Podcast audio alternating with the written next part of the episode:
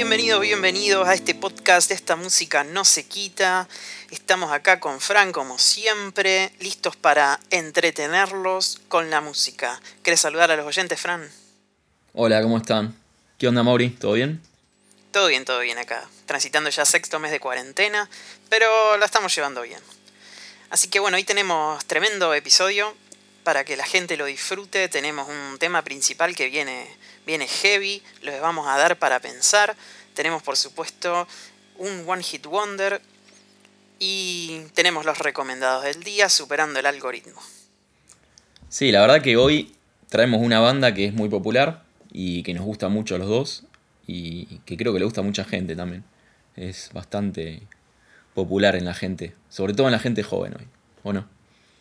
Sí, es una banda que viene pegando fuerte, creo que debe ser de las más escuchadas del mundo, así que bueno, ya vamos a llegar al tema principal, pero hoy vamos a arrancar el programa de hoy hablando de un One Hit Wonder. Les traemos por supuesto esta sección que ya es un clásico, donde traemos un tema que fue furor en su momento, o es furor ahora, pero la banda quizá no es tan conocida o nunca pudieron agarrar esa gloria que alcanzaron con ese primer tema. Así que Fran, ¿nos querés contar cuál es el One Hit Wonder de hoy? Bueno, el One Hit Wonder de hoy es un tema súper popular en los 2000, eh, que es un tema que a Mauri le encanta, de hecho también es un tema que quiso que lo toquemos cuando teníamos la banda. Eh, el tema en cuestión se llama The Bad Touch de Bloodhound Gang. Es impronunciable el nombre de la banda, pero bueno, también es nadie la conoce esta banda, creo. Solo Mauri. Eh, así que bueno, eh, es una banda eh, de Estados Unidos, de Pensilvania. Eh, tocaron desde el 92, que se formaron, hasta el 2015. Y creo que el único tema que pegaron fue este, que yo sepa. Va, es el único tema que conozco. no sé, Mauri, vos creo que tenías el disco.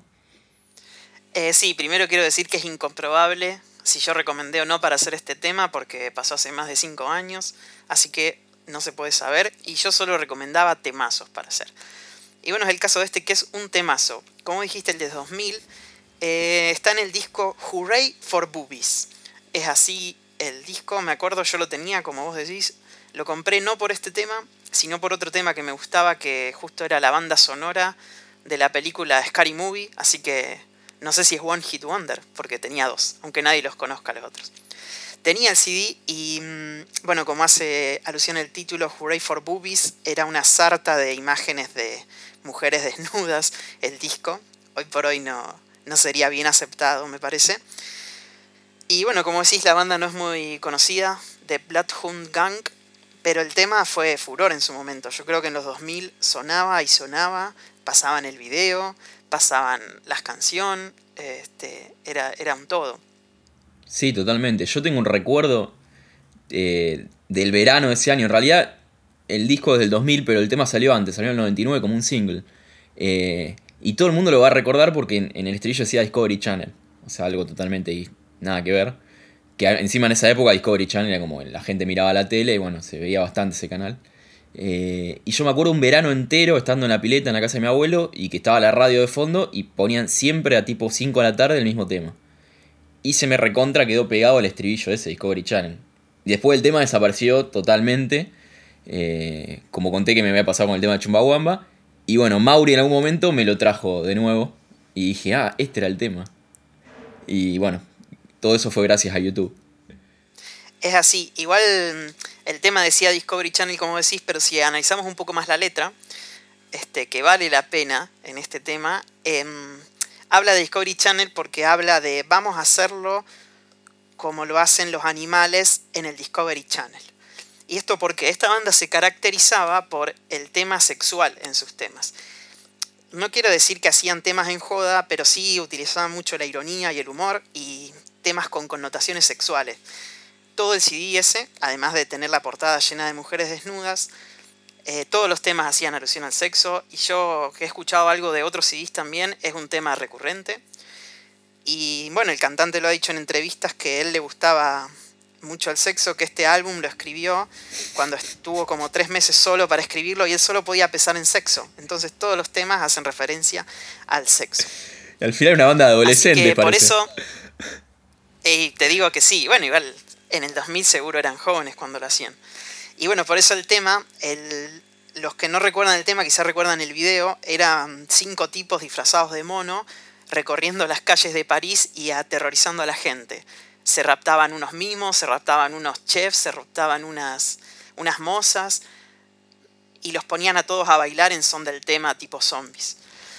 Y también encontré una entrevista del cantante que le preguntaban por qué filmaron en París y en otro lado. Y el tipo muy irreverente dijo, bueno, porque si lo filmábamos en Alemania, los alemanes se iban a enojar. Si lo filmábamos en Estados Unidos, los estadounidenses se iban a enojar. Pero como todos odian a los franceses, lo filmamos en Francia el video.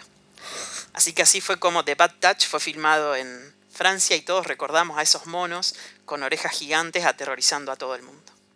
Sí, totalmente. Otra cosa que me acuerdo del video es que anda con una cerbatana, que es como no sé cómo explicarlo, sería como algo que dispara dardos con la boca y con eso iban durmiendo la gente y la secuestraban con eso. claro, así los iban atrapando. Los iban atrapando de esa manera. Y, aparte tiene un disfraz de mono que es bastante ridículo, es como muy exagerado a propósito para mí en joda, como para que te haga reír directamente, o sea, ni siquiera parece... Pero, para pero lo relacionás con el Discovery Channel después cuando escuchas la letra. Sí, sí, de hecho aparecen videos de animales en el video también, tipo documental, en algunas partes.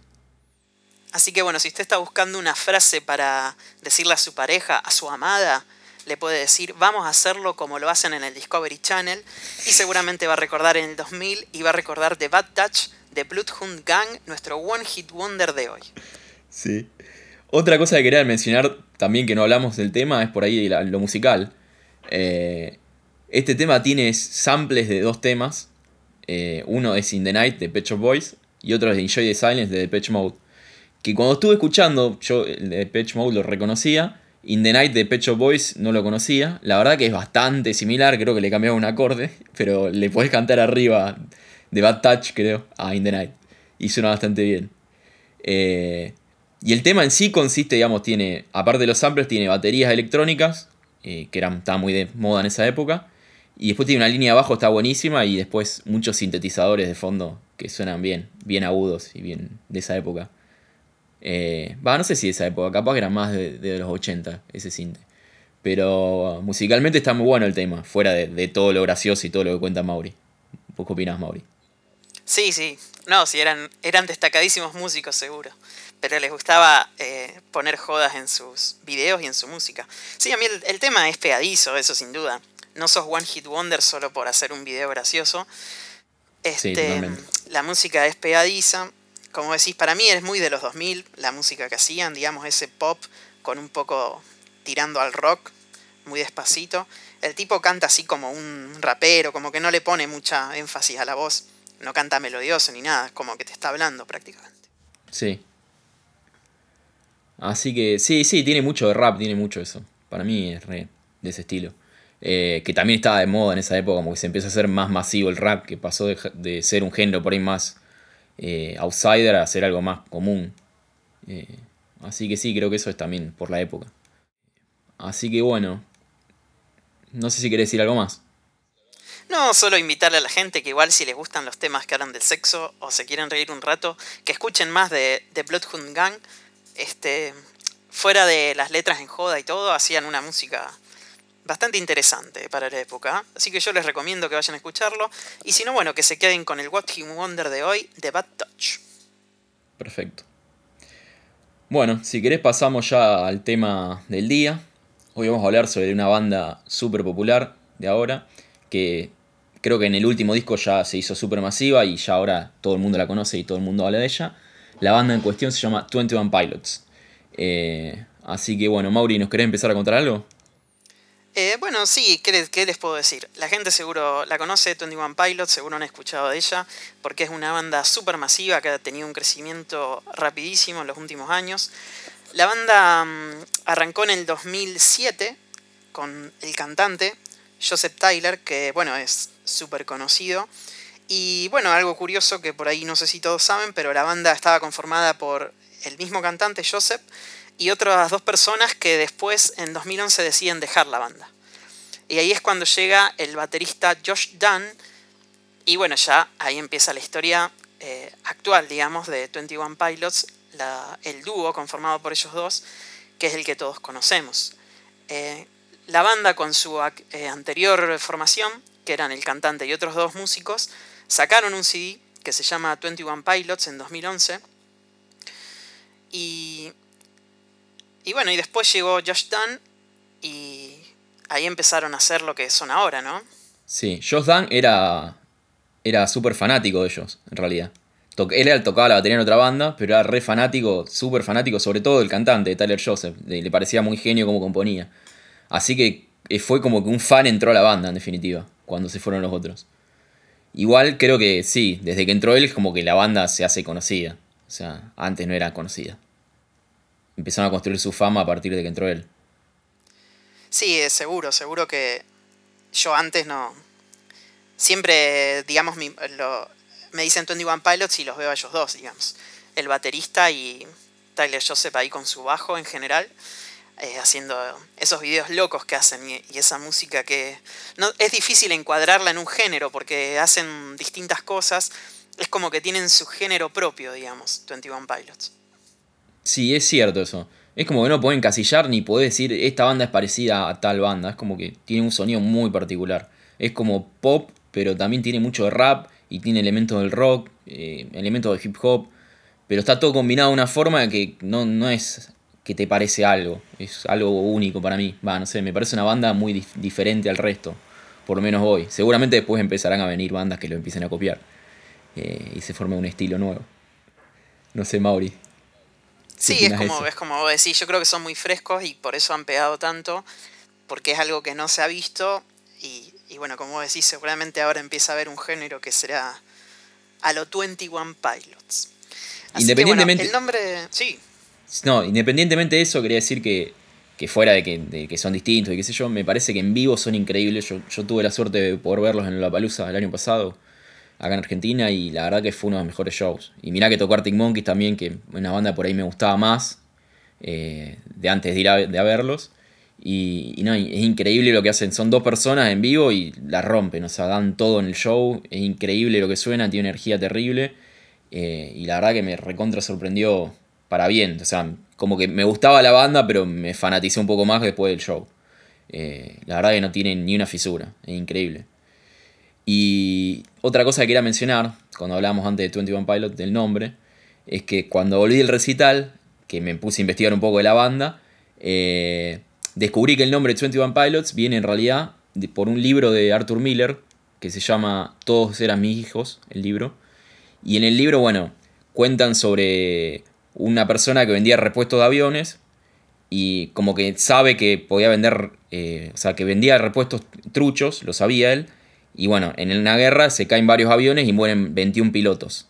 Entonces dice que Tyler leyó el libro ese en la escuela y como que le, impactó como una decisión tan pequeña de, de, vender algo defectuoso que el tipo sabía termina generando la muerte de 21 personas. Entonces le pareció muy potente la idea y por eso le puso el nombre así a la banda. No sé si sabías eso, Mauri. No sabía, es un dato de color que aportás que, está bueno, está bueno, no conocía el porqué del nombre de la banda. Y bueno, sí, yo creo que mm, se nota que el cantante Tyler Joseph, que es el que escribe principalmente, eh, piensa mucho en los nombres y todo. Así que por eso hoy venimos a hablar de esta banda, pero no vamos a enfocarnos solo en lo musical, sino que también les traemos algunas teorías locas que se han formado alrededor de esta banda. Así que ya le vamos a ir contando un poco más. Y bueno, yo también quería decir que también los vi en vivo, gracias al poder del internet, porque no tengo plata. Pero como dice Fran, eh, tremendo lo que hacen en vivo. Yo particularmente, como saben, toco la batería y me encanta que el, baterista Josh Dunn siempre termina tocando la batería arriba de, del público, ¿no? Como haciendo surf crowding ahí. Y eso me encanta. Cuando lo vi por primera vez no lo podía creer.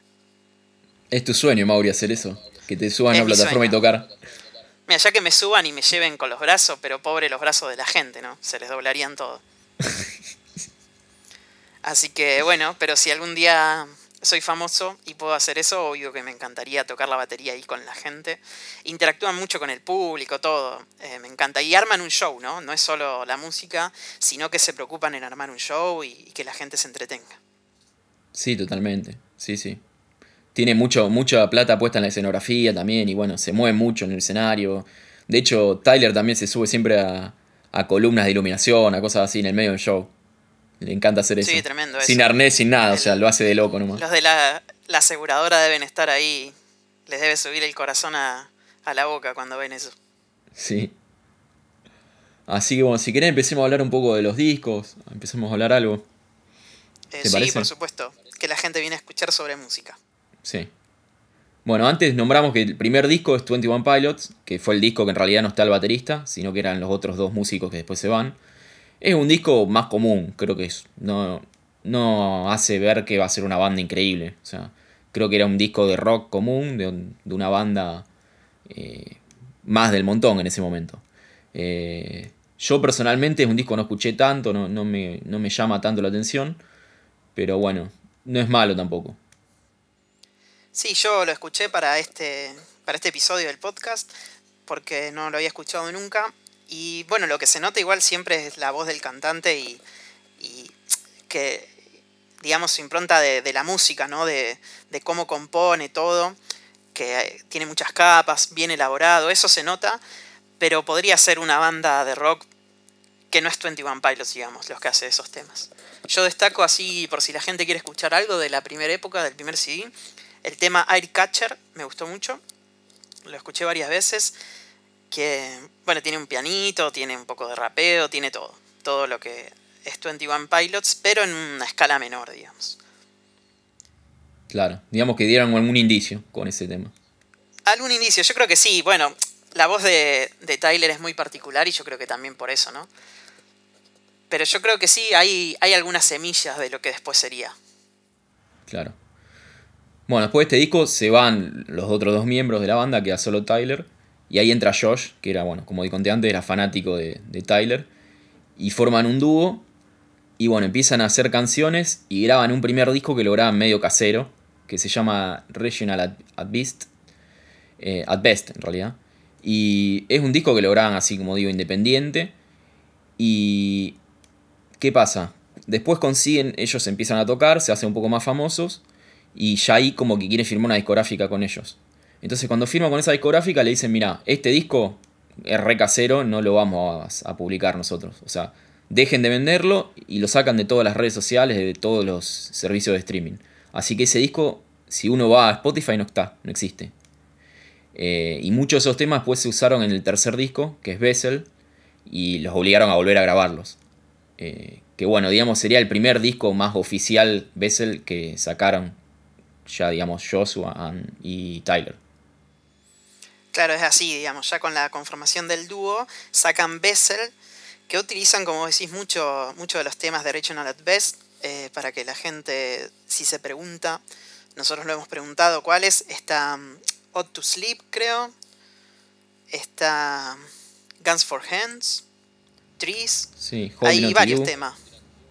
Holding On To You, Car Radio también. Car Radio, O sea, hay varios, hay varios temas que después fueron a Bessel, algunos otros los cortaron y agregaron otros. Y bueno, y fue con Bessel que ellos, digamos, empezaron a hacer lo que sonó y ya empezaron a sonar en más lados. El disco es de una calidad espectacular. eh, los temas casi todos son buenos temas y algunos eh, son espectaculares, ¿no? Sí, yo creo que es el primer disco así que uno dice, es increíble, o sea, ya son una banda que me empieza a hacer un ruido, decir, bueno, esta banda no es una banda más, es una banda muy buena. Eh, y como vos decís, hay, hay, por ejemplo, temas del disco anterior que ya ahí lo graban de nuevo bien, como Car Radio o Holding On To You, eh, que ya son temazos, están tan bien grabados que suenan muy bien. Y son de mis temas preferidos ya de la banda. O Migraine, por ejemplo, también. Eh, no sé, alguno vos que destaques otro más de ese disco. Sí, no, a mí el, mi favorito de ese disco es Car Radio, sin duda. Me encanta, es un tema un poco más lento, tranqui, pero la emoción que lleva el tema, mm, me encanta el rapeo que hace. Eh, lo que ya uno ve en, estos, en este CD es que por ahí no hacen cosas locas, digamos, son dos o tres acordes, siempre más o menos lo mismo, pero te lo presentan de una manera tal que, que no te cansás de escuchar los temas. Eso es algo que yo destaco de esta banda, digamos. No sé si son súper locos las cosas que hacen. Por ejemplo, Car Radio mantiene una base de piano todo el tiempo. Pero no sé si el rapeo arriba, las entradas y la salida de batería, eh, la electrónica al final, eh, lo hacen un temazo. Sí, totalmente. Y estaba pensando, ahora me acordaba que Car Radio fue el primer tema que conocí de la banda. Que un amigo nuestro, Nacho, nos hizo, me hizo escucharlo, que estaba todo el tiempo tocando ese tema él. Y bueno, se me repegó. Y ahí empecé a escuchar un poco más. Pero sí, fue, creo que fue el tema que los conocí. Le mandamos un saludo a Nacho que lo mencionamos en todos los capítulos, me parece. Sí, Así que ya lo vamos a tener acá algún día, sí. hablando Sí. con nosotros. De hecho, hay que decir de Nacho que él nos hizo el, el tema con el que arranca el, el podcast. Así que si necesitan una cortina musical, ya saben. Hay que mandarle saludos por eso y agradecerle que nunca lo dijimos. Y me lo reclamó el otro Muy bien. Está perfecto, está perfecto. Yo un poco, ya vamos a entrar en la teoría, gente, no se desesperen. Yo, para como mencionaste que los conociste con este tema, yo lo conocí después, en el siguiente álbum, con el tema Ride, que fue también que creo que es donde más se empezó a escuchar todo el tiempo, Sí. eh, 21 Pilots. Sí, creo que, el, que el cuarto disco, Blurryface, fue el que lo super masiviza. Es el que los hace conocidos y ya con el que empiezan a hacer una gira por todo el mundo. Que de hecho fue la gira que los trajo al primer Lollapalooza, vinieron acá, que no me acuerdo si fue 2016 o 2017, que vinieron a tocar y yo tuve la mala decisión de no ir a verlos y por ir a ver otra banda. Que fui a ver al guitarrista de, de Strokes, que venía solista, que fue un show muy malo. Y me súper arrepentí después cuando me contaron mis amigos que habían ido conmigo al Lola que fueron a ver a 21 Pilots. Eh, pero bueno, después los, los pude ver de nuevo, cuando vinieron de nuevo. Eh, no sé si nos querés contar algo del disco, Mauri. Bueno, del disco, ¿qué les puedo decir? Los temas, eh, la gente seguro escuchó un millón de veces el tema Ride, yo lo escuché un millón de veces. Y también fue en esta época que sacaron un sencillo que estuvo en la película de Suicide Squad, que fue Hiddens, que también fue otro, otra catapulta, ¿no? Porque esa película, creo que lo único que me llevo de la película son los temas y la banda sonora. Y fue cuando todo el mundo escuchaba este tema. Yo me acuerdo estaba en el gimnasio y ponían los temas de 21 Pilots. Y vos decís, no pega, pero eran lo que la gente escuchaba. Y ponían Hiddens, y ponían Ride, y ponían otro temazo de este disco que es Stress Out. Sí, ya te lo estaba por mencionar. Creo que el tema más conocido de la banda es Stress Out y no lo habíamos nombrado todavía, que está en este disco. Que para mí creo que es el tema preferido mío. Es un temazo, Stress Out. Y que está muy bueno el video también, es muy gracioso. Y... Bueno, hay que destacar que hacen unos videos musicales que, que son tremendos, ¿no? Uno, va, uno los- se los queda mirando, siempre tienen alguna cosita, algo de humor. O... Sí. Sí, sí, el video los muestra a ellos de como de grandes, pero haciendo de chicos. Como si fuesen que están actuando su adolescencia siendo grandes. Lo vuelve bastante gracioso. Eh, de hecho, va en un triciclo chiquito el, andando Tyler. eh, con una mochila así como pintada como si fuese un chico. Eh, y está muy bueno el video. Y después otro tema que yo recontra destacaría de este disco es Heavy Soul, que me encanta. Ah, a mí también. Que por ahí ya es un poquito más pesado ese tema. Está, está muy bueno. Tiene un bajo ahí que está muy bueno. Sí, casi todos los conciertos, por lo menos los que yo he visto, y cuando salió este disco lo arrancaban con este tema, que el tipo mete un rap a una velocidad que uy, no se lo pido a nadie. Sí, sí, tiene una habilidad para rapear increíble. Bueno, si querés empecemos a hablar ya sobre las teorías. Ya Uh, a esta lo que la gente de- vino a escuchar. de la historia podemos empezar a contarlo. Sí, ya tenemos toda, todas las pequeñas semillas que fueron plantando y, y bueno, y después vamos a llegar al último álbum que es donde un poco se, se empezó a hablar de todo esto. Yo, bueno, para arrancar, em, digamos, voy a decir cómo empezó esto de las teorías. Resulta que en una página, en la página oficial de 21 Pilots, la gente entraba a, a la... Un día entró alguien, alguien, uno, un adelantado, entró a la tienda, entró a Bessel a ver los productos relacionados con el disco Bessel y había un video de Car Radio. Y al final del video no era como el, el video común de, del que se veía, sino que tenía un link. Algo así es. Después nos van a corregir los oyentes si estamos tirando fruta, pero Los por que lo son fanáticos, fanáticos. Claro, lo que encontramos fue algo así. Había un link. Entonces la gente empezó a entrar a este link y esto llevaba a una página que daba un error. Pero en esa página que daba el error había como un código escrito con unas letras mayúsculas, otras minúsculas, y juntando todas las letras mayúsculas formaba la palabra East is up. La frase East is up. El este es arriba. Un poco la gente que se puso ahí con el código, qué sé yo, descubrió que de la página que daba el error, agregando el código que aparecía al final de, la URL, los mandaba a un... Lo, ponían y los mandaba a, un, a una página donde había unas cartas escritas por un tal Clancy y había un mapa de una ciudad que se llamaba Dima y la gente no entendía nada qué era todo esto y la gente empezó a ver en internet y a buscar y a hablar en Reddit de qué se trataba esto, qué estaba pasando. Fue algo así, ¿no? Sí, sí, así como vos contabas fue. Eh, plantaron una semilla que nadie entendía nada, porque digamos, todo esto empieza a cerrar cuando después sacan Trench, que es el último disco que sacaron hasta ahora, que bueno, ahí ya empiezan a contar la historia real. Pero sí, hay todas unas cartas de ese Clancy que cuentan una historia como que quiere escaparse de esa ciudad, de Dima, pero nadie sabe que es Dima, nadie sabe nada. Y antes de todo esto pasó algo que hubo una entrega de premios, que Tyler no va a la entrega de premios y Joshua va a recibir el premio y dice que Tyler no pudo venir porque está tratando de escaparse de Dima. Y eso fue varios meses antes de que pase esto. Eh, y ah, obviamente nadie entendía nada, pero bueno, cuando empezaron a ver lo de Dima se acordaron de eso la gente y empezó a recordar eso y se, dieron cuenta de que esto ya venía armado, estaban pensado desde hace mucho. Claro, como vos decís, plantaban semillas, la gente no entendía nada. Y, en el, ¿Y qué fue? En 2018 que sale Trench. ¿Y qué pasa? Sale el, primer video, eh, que es Jumpsuit, y, y ya hay una historia, digamos. ¿no? Hay una historia, un tipo escapando, alguien que lo persigue, unos que lo quieren rescatar. Entonces, ¿qué pasó? La gente empezó a ir para atrás, así que no vamos a llegar a Trench todavía. Vamos a ir para atrás. Y la gente descubrió, con el mapa de Dima que encontraron en internet, y con la frase East is up, el este es arriba, si lo giraban en dirección para que el este quede hacia arriba, descubrían que mm, el mapa que tenía en el centro unos círculos que representaban unos obispos, nueve círculos, coincidían con los nueve círculos del disco Blurry Face. Es decir, que esto iba para atrás, ¿no? Sí, tal cual. Son la tapa del disco de Blurry Face. tiene como nueve círculos, eh, todos alineados, digamos, como si fuese en un cuadrado. Y bueno, representaban lo mismo que, que Dima, digamos. De hecho, Dima, si vos ves el plano, tiene como nueve círculos iguales. Lo que voy a tener que editar el video, estoy pensando para poner todas imágenes para que la gente entienda algo de todo esto que estamos hablando. pero vos sos un experto para eso, More, así que no, Un experto editor del Movie Maker. Bueno, pero es así. La gente descubrió que al girar el mapa eh, de Dima, los nueve circulitos del centro, que representaban a obispos, que serían los que manejan este lugar, coincidían con los nueve círculos de Blurryface.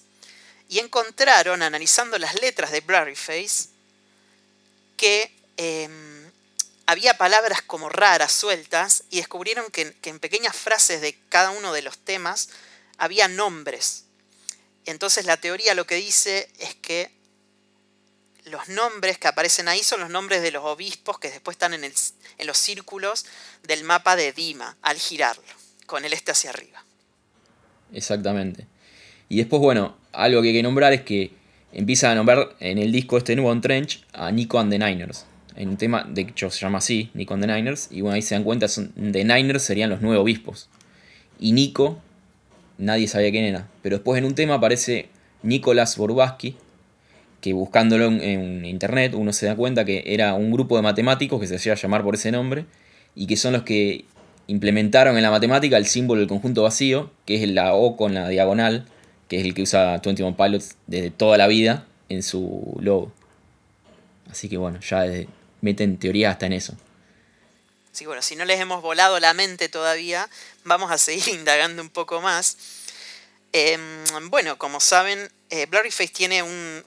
El disco Blurryface tiene muy preponderante el color rojo, ¿verdad? Mientras que Trench tiene el color amarillo en toda su portada y todo. ¿Qué dice la teoría? es que el color rojo en Blurry Face representa, digamos, que estás atrapado, los miedos, todo eso. Mientras que el amarillo en Trench, ya el amarillo representa la esperanza, la, por salir, la libertad, todo. Y es un poco lo que se ve en los videos, que es lo que también es eh, la cimentación de toda esta teoría. porque en todos los videos de Trench, que son, como dijiste, eh, Jumpsuit, Nico and the Niners, que se escapa y después rescatan también al, al, que sería el protagonista del video, lo rescatan de una ciudad, que sería Dima, y utilizan el color amarillo para enfrentarse a estos obispos. Sí. Pero bueno, la historia en realidad arranca con los videos de antes. De el primer tema que por ahí la gente ya, que en un principio nadie se dio cuenta de eso, y después empezó a relacionar, que es un símbolo que aparece en varios temas de, de 21 Pilots, es el auto, es Car Radio. Que Car Radio eh, en, la parte, en una parte de la letra dice como que a él le roban la radio del auto y entonces él se tiene que sentar en silencio a escuchar, digamos. Entonces como que lo que significa es que él se sienta en silencio y empieza a escucharse a sí mismo, eh, a sus pensamientos, y no tiene ya la distracción que tenía antes con la radio. Eh, y entonces ahí, bueno, es como que representa la semilla en la cual empieza a aparecer los miedos de él. Se hacen presente en él o los reconoce. Eh, así que ya viene del tercer disco esto. Después, en, el segundo disco en Blurry Face, en Stress Out, también aparecen varios símbolos. Eh, por ejemplo, él tiene el cuello pintado negro en ese disco. Eh, en, ese en ese video, perdón. Y que bueno, después en uno de los videos del último disco en Trench aparece que le están pintando el cuello de negro, ¿o no? Es así, es así. En, en el final de Jumpsuit, que es el primer video de, del disco de Trench, que él está escapando de un obispo hacia un, lugar donde lo esperan, digamos, unos personajes que después eh, los menciona el disco en el tema banditos, que entonces él va escapando hacia los banditos, pero el obispo lo persigue y digamos, al ponerle las manos encima, el cuello se le empieza a poner negro, que es digamos el símbolo de que está atrapado. sí, como que está oprimido. Exactamente. También, bueno, vos dijiste Car Radio, que sería lo que arrancó todo. El video que le sigue a Car Radio, ya del disco Blurry Face, es Heavy Dirty Soul.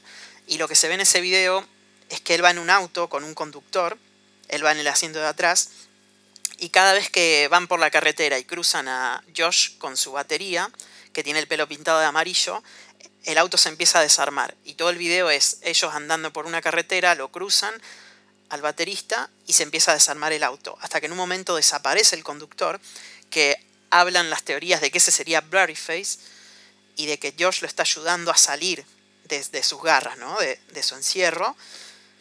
Y por eso el auto se va desarmando hasta que el final del video es el auto prendido fuego, ¿no? Así es. Después dicen como que se, interpreta como que Blurryface es la representación de todos los miedos que tiene Josh. Eh, eh, no, Josh, perdón, Tyler. Entonces, como que Josh es el que lo ayuda a escaparse de sus miedos, digamos, de ese auto que en realidad no lo está manejando él, sino que sería como que sus miedos lo están manejando a, Tyler. Y Josh ayuda a escaparse de sus miedos y que no lo manejen. Esa es la representación de ese video.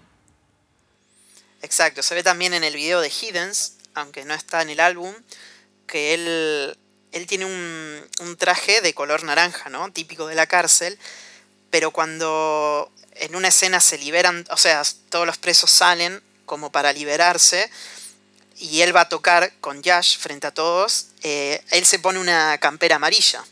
Es decir, en todos los videos daban algún indicio de esta teoría, que ya no es tanto teoría, digamos, es como, es algo que ellos intencionalmente ponían, que querían hablar de esto, ¿no?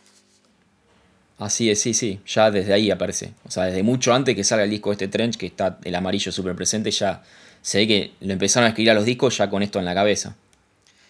Sí, en Trenche hay varios videos, como dijimos, bueno, Jumpsuit que él escapa y después lo vuelven a atrapar. Después sigue Nico and the Niners, que en el video es él en, la ciudad, que sería Dima, que, que bueno, se ve justo en el final del video de Jumpsuit que él se lleva una flor amarilla. Y en el principio de Nico and the Niners se ve que él tiene muchas flores amarillas, es decir, como que él intentó escapar muchas veces, pero siempre termina volviendo a Dima, a ese estado mental de, que lo tiene atrapado. Así que en ese video se ve cómo entra Josh con un grupo de banditos para liberar a Tyler. Y bueno, termina el video, por supuesto, ellos tocando como siempre, y después se escapan de Dima, de la ciudad. Y ahí vamos al video de Levitate, que es, digamos, como ellos en una super fiesta, en un mega reventón, como sería como ellos festejando que lograron salir de Dima, Pero en el final del video lo que se ve es unas manos que salen de la oscuridad, le agarran el cuello a Tyler, le pintan el cuello de negro y se lo llevan de nuevo. Es decir, para ir también redondeando un poco la idea, ¿qué es esta teoría de 21 Pilots? ¿De qué habla? Habla de, digamos, estar encerrado, ¿no? En un estado de depresión, con miedos, todo, y tratar de salir de eso. Pero como que al final, por lo que uno ve en ese video, uno siempre termina volviendo, ¿no? Y hay que tratar de volver a salir de ese estado. Eso es lo que interpreto yo, no sé qué te parece. Sí, yo creo que es, que es lo mismo, interpreto lo mismo. De hecho, en Levitate, como decir que están de fiesta, digamos, cuando pasa eso que aparece el obispo y lo pinta de negro y como que se lo vuelve a llevar, o, planta la idea de que se lo va a llevar, en realidad es como que eh, él estaba de fiesta o sea, tenía distracciones, como dijimos antes en un cardio, y cuando terminan las distracciones es como que ahí aparecen los miedos de nuevo. Porque durante, mientras ellos están en la fiesta no, no, no se ve el obispo, no se ve nada, él está distraído haciendo otra cosa. Y, bueno, al final es como que dice que uno cuando está solo, cuando no, no tienen otra cosa hacer o, otra cosa en qué pensar, ahí aparecen los miedos y cuando por ahí es peligroso o es donde uno más mal se siente. Ese es tal cual, es tal cual como decís. Son temas recurrentes que usan, digamos, y, claramente lo quieren mostrar porque todo, hay muchos videos, ¿no? Les hemos dado toda la evidencia que hemos podido. Debe haber más, seguro, si uno se pone a analizar las letras de esto. Eh, es, lo que hacen ellos, ¿no? Y bueno, eh, a mí me gusta esto de que pongan, eh, digamos, así como cosas en los discos como para analizar y eso. Y, bueno, y no. Me gusta también cómo hacen que, digamos, el cantante Tyler siempre está como. Primero empieza atrapado en los videos y cuando pasa Josh se empieza a liberar, ¿no? Es el que le da esperanza, que es un escape. ¿no? Tocar con él es lo que le permite salir de esos estados mentales. Sí, en definitiva la música y la amistad serían los dos pilares con los cuales él puede escaparse de ese estado de depresión.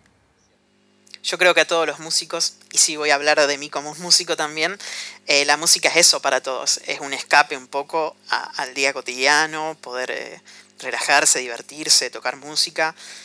Es, hermoso, ¿no? Y es un poco lo que uno ve que ellos quieren reflejar en todo esto. Sí, creo que tocar e incluso escuchar música. Es como una, forma de escaparse siempre de las situaciones feas y también de transmitir energía y, y sentimientos. O sea, como que por eso a nosotros nos parece tan importante la música. Es así, es como decís. Así que bueno, eso fue un poco las teorías. Para resumir, eh, porque hablamos de muchas cosas. Eh, en Bessel empezaría la cosa, en Car Radio, que él se queda sin el personaje, ¿no? Que acompañamos, ese se queda sin su radio del auto, sin su música, se pone a reflexionar eh, está atrapado en esta ciudad Tima que manejan unos obispos y bueno, trata de escapar, no puede, siempre vuelve a esa ciudad. Eso sería. Sí, y están los banditos que son la representación de la gente que lo quiere ayudar a escapar. Claro, sería la resistencia. Exacto. Así que bueno, hemos hablado de estas teorías, por supuesto les hemos dado un montón de música para escuchar y para pensar, los invitamos a que escuchen los temas eh, pensando en lo que les dijimos o vean los videos musicales y bueno, se van a dar cuenta de todo esto y si quieren investigar más de la teoría y contarnos cosas que se nos hayan escapado, ¿no? Por supuesto, es bienvenido porque la verdad que a mí me, me, da placer eh, leer la teoría de 21 Pilots y, y escuchar todo lo que tratan de hacer y me da curiosidad saber si van a seguir con esto, si no, qué van a hacer en el futuro. Sí, porque por ahí como que la historia en Trench no termina, es como que él sigue encerrado ahí. En el último video se ve eso, en definitiva. Así que hay mucha gente que cree que va a aparecer un disco que siga la historia esta. Y siga tratando sobre este tema. O sea, en el próximo disco o, en otro, no se sabe. Eh, pero sí, bueno, para redondear fuera de la historia, creo que hay que destacar que la banda es increíble, que está muy buena. Musicalmente es excelente. En vivo suena increíble. Y además, bueno, la inteligencia que tienen ellos para poder escribir en, todas las letras e ir contando toda esta historia. Seguro, yo creo que hacer un disco así conceptual, todo pensado, y como vimos, eh, lo tenían pensado hace mucho, viene de hace varios discos, eh, eh, para mí es genialidad pura, no lo puedo poner en otras palabras. Tal cual. Y como última cosa quiero destacar, hay unos recitales que hicieron ellos, o sea, un recital en realidad, que grabaron en un estudio con una banda llamada Mute Math, que es increíble. Tiene unas reversiones de sus temas tocados eh, con esa banda también, que son increíbles y se los recomiendo, está en YouTube, está muy bueno. Después vamos a dejar el link igual de YouTube para que lo vean. Sí, también está en Spotify, así que quizá en la playlist de esta semana les podemos poner algún temita de estas versiones con la banda Mute Math. Bueno, creo que ya podemos pasar a la última sección del programa, a Superando el Algoritmo. Eh, sí, me encanta, es una de mis secciones preferidas. Sí, de las mías también. Y es también parte como de, de lo que queremos mostrar. Es mostrar a las bandas que nos gustan a nosotros y no son tan conocidas. Siempre fue mi sueño, que la gente escuche lo que yo escucho, porque para mí lo que yo escucho es genial y está buenísimo y lo que escucha el resto de la gente es malísimo. Así que siempre fue mi sueño y aprovecho este podcast para cumplirlo. Perfecto. Bueno, ¿querés empezar hoy vos, Mauri, contando nuestra banda, si cambiamos un poco el orden? Eh, bueno, con mucho gusto. Déjame que acá tengo mis notas. Eh, bueno, yo traje un tema. Un tema es de acá de la Argentina, donde vivimos nosotros. Quizá los voy a sorprender a los que me conocen con el tema. Em, pero bueno, voy a ello. El tema es, se llama Amor ausente. Lo tocan Eruca Sativa con Abel Pintos. Así que bueno, para dar un, vistazo al tema, es del 2017. Y la historia fue así, digamos. Estaban en los premios Gardel Eruca Sativa con Abel Pintos. Y Abel Pintos se acerca. Eruca Sativa estaba por tocar un Luna Park. Y mm, se acerca y le dice, yo soy muy fanático de ustedes, me encantaría que me inviten a tocar con ustedes. Es decir, Abel Pintos, con toda su trayectoria, una de las mejores voces de la Argentina, se acercó a Eruca Sativa y le dijo, me autoinvito a su recital, así que veamos qué hacemos. Y bueno, fue el Luna Park y tocaron este tema Amor ausente, que es un tema que tiene más de 20 años, es un tema del, folclore, que es la música típica Argentina. Es un tema muy, característico del folclore, es muy viejo, tiene 20 años, como dije, lo escribió Claudio Pacheco. Y Abel Pinto ya lo había cantado con otro músico de folclore que es Facundo Toro. Pero ¿qué pasa? Eruca Sativa no toca folclore, no se caracteriza por eso. Se caracteriza por la música más tipo, más metalera, ¿no? Una, un metal tranqui, pero es medio metalero.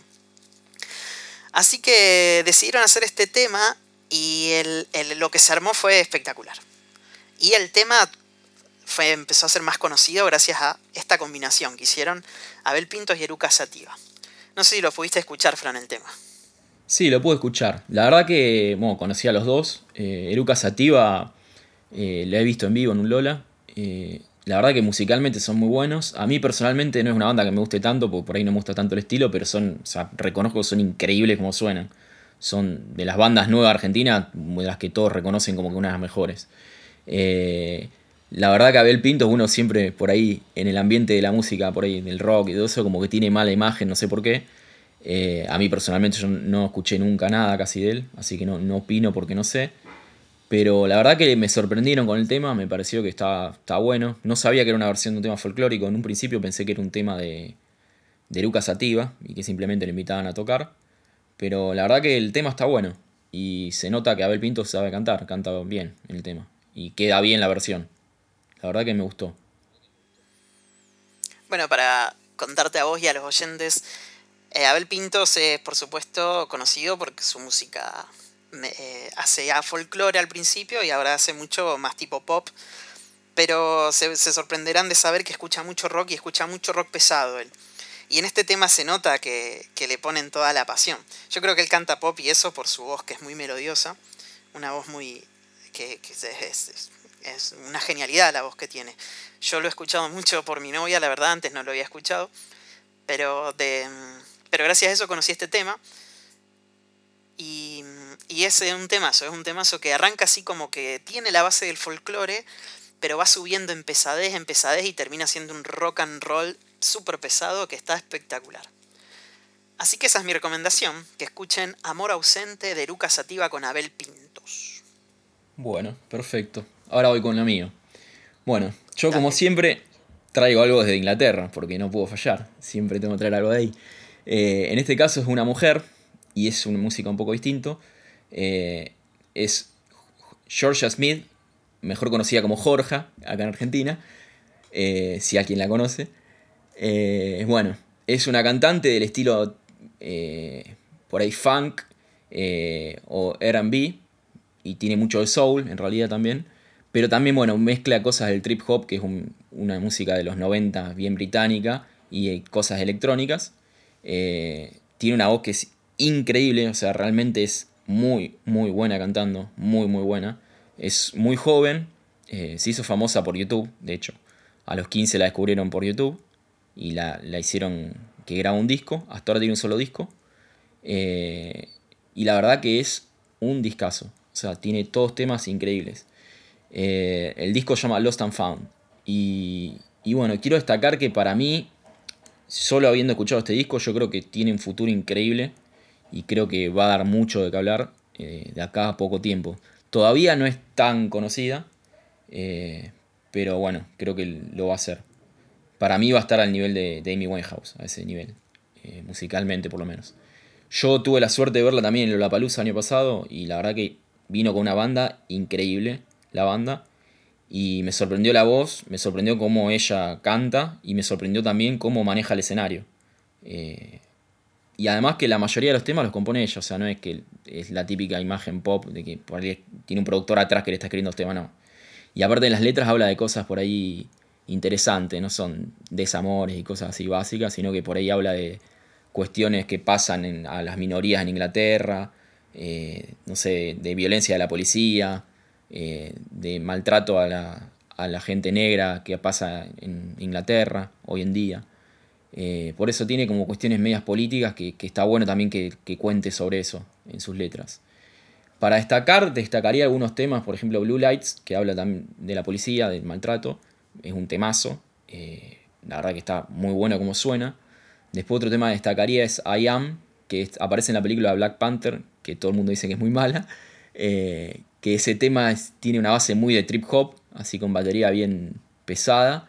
Eh, y una guitarra que está muy muy buena. Eh, pero también es un tema simple, pero que suena muy bien, es súper efectivo. Y después, bueno, también de ese disco recomendaría varios temas más, como Where Did I Go, o On My Mind, Teenage Fantasy, que es uno de los que más me gusta. Ese, para mí ese tema se luce muchísimo la voz de ella, que es una voz muy especial. Eh, pero bueno, después tiene, aparte lo que tiene mucho es que hace colaboraciones con muchos, muchos artistas. O sea, fuera del disco que sacó, tiene muchos singles aparte que ha colaborado con muchos artistas como Stormzy, por ejemplo, o con, como conté antes, en, en IAM colabora con otros, con otros músicos, no me acuerdo los nombres, pero también tiene otras colaboraciones mm, que son muy, muy interesantes. No sé, Mauri, si pudiste escucharlo. Eh, sí, algo escuché. Primero acá la gente me pregunta, ¿cuánto te pasa Boris Johnson, primer ministro británico, por promocionar bandas inglesas? Y también me preguntan, que, vas a todos los palusa, loco, frená un poco, dice acá el chat. Sí, la verdad que voy a todos los palusa, fui a todos menos al primero. Eh, este año tenía la entrada, pero bueno, todos sabemos que por la pandemia se canceló. Eh, y es una de mis grandes fuentes de, conocimiento de nuevas bandas, el Lollapalooza. Eh, siempre que, que, aparece en, el cartel, digamos, con todas las bandas de Lollapalooza, me puedo investigar antes de ir para ver, elegir qué bandas voy a ver. Y así descubro mucha música, la verdad. Está bueno, está bueno eso que haces porque siempre hay que descubrir cosas nuevas, si no uno se queda siempre con lo mismo. Bueno, yo escuché a la, a la chica que trajiste, este, se me fue el nombre, a Jorge Smith, y bueno, como vos decís, tiene una voz de, de, esas voces únicas, viste, que hay pocas en el mundo. Y, y bueno, eso es lo que más te, te, llega cuando te pones a escuchar, digamos, que tiene una voz increíble, súper talentosa. Eh, pero bueno, como siempre el talento no basta, está bueno lo que vos contás de que le pone mucho a las letras que compone ella, porque si no, me parece que va a ser una más cantante de pop. Pero como si es como vos decís que escribe sus temas y todo, creo que, que sí va a tener un futuro increíble, porque es muy joven y tiene una voz privilegiada, completamente. Sí, sí, no, la voz es increíble, ¿verdad? Lo más destacable de ella. O sea, es realmente muy potente la voz que tiene. Y yo creo que muchos ya la empezaron a comparar con Amy Winehouse. Sí, que tiene un estilo, quizá los temas. Eh, además, por, bueno, eh, tiene un, no un look parecido, pero no es la rubia blanquita, para, no sonar discriminador si digo otra cosa. No es la rubia blanquita. Eh, ya sonaste discriminador igual. sí, sonó igual. Bueno, pero, tiene un estilo así, por lo menos los, los, temas que yo escuché tienen mucho soul, mucho R y eso también te hace acordar, ¿no? A, a Amy Winehouse. Sí, te hace acordar, pero también creo que va un poco más allá, porque tiene elementos más electrónicos, más por ahí del rock incluso. Que, sí, la por música distinta. Sí, ya, ya se ve ya en el primer disco, o sea que creo que va a ser algo distinto. Pero sí, la voz es parecida. Tiene algún, algún tema en el disco, tiene muy el estilo. Pero es alguna porción del disco. Pues la mayoría de los temas son distintos. Más allá de la voz. Así que bueno, esta fue mi recomendación de hoy. Espero que les guste, que la escuchen. Eh, así que bueno, no sé Mauri si querés decir algo más. No, esperemos que eh, Jorge o Georgia Smith pase el famoso club de los 27 y no se quede ahí, como nuestra querida Amy Winehouse. Sí, esperemos que no se une ese club. Así que bueno, vamos al cierre del programa ya. Vamos al cierre. Bueno, más que nada quería decirles que, que gracias por escucharnos, gracias por llegar hasta el final de nuevo que nos hagan comentarios sobre las bandas si las escucharon, si nos equivocamos con algo que nos lo digan, eh, sobre todo con las teorías de 21 Pilots o si nos olvidamos de algo de información y nos quieren agregar algo, como dijo bien Mauri antes. Eh, y bueno, vamos a estar haciendo como siempre algunas encuestas, algunas cosas en Instagram, así que les pedimos si quieren que participen, que nos sugieran cosas también, los invitamos de nuevo, que siempre lo decimos. Eh, y bueno, y que nos sigan en nuestras redes sociales, Música no se quita, en Instagram y en Twitter. Y bueno, en YouTube también estamos y estamos en Spotify. Eh, así que bueno, eh, gracias por escucharnos y no sé, Mauri, si quieres decir algo más. No, despedirme de todos. Muchas gracias por escucharnos hoy. Un capítulo especial que nos gusta mucho investigar todo. Así que, bueno, esperemos que lo hayan disfrutado y nos vemos la próxima.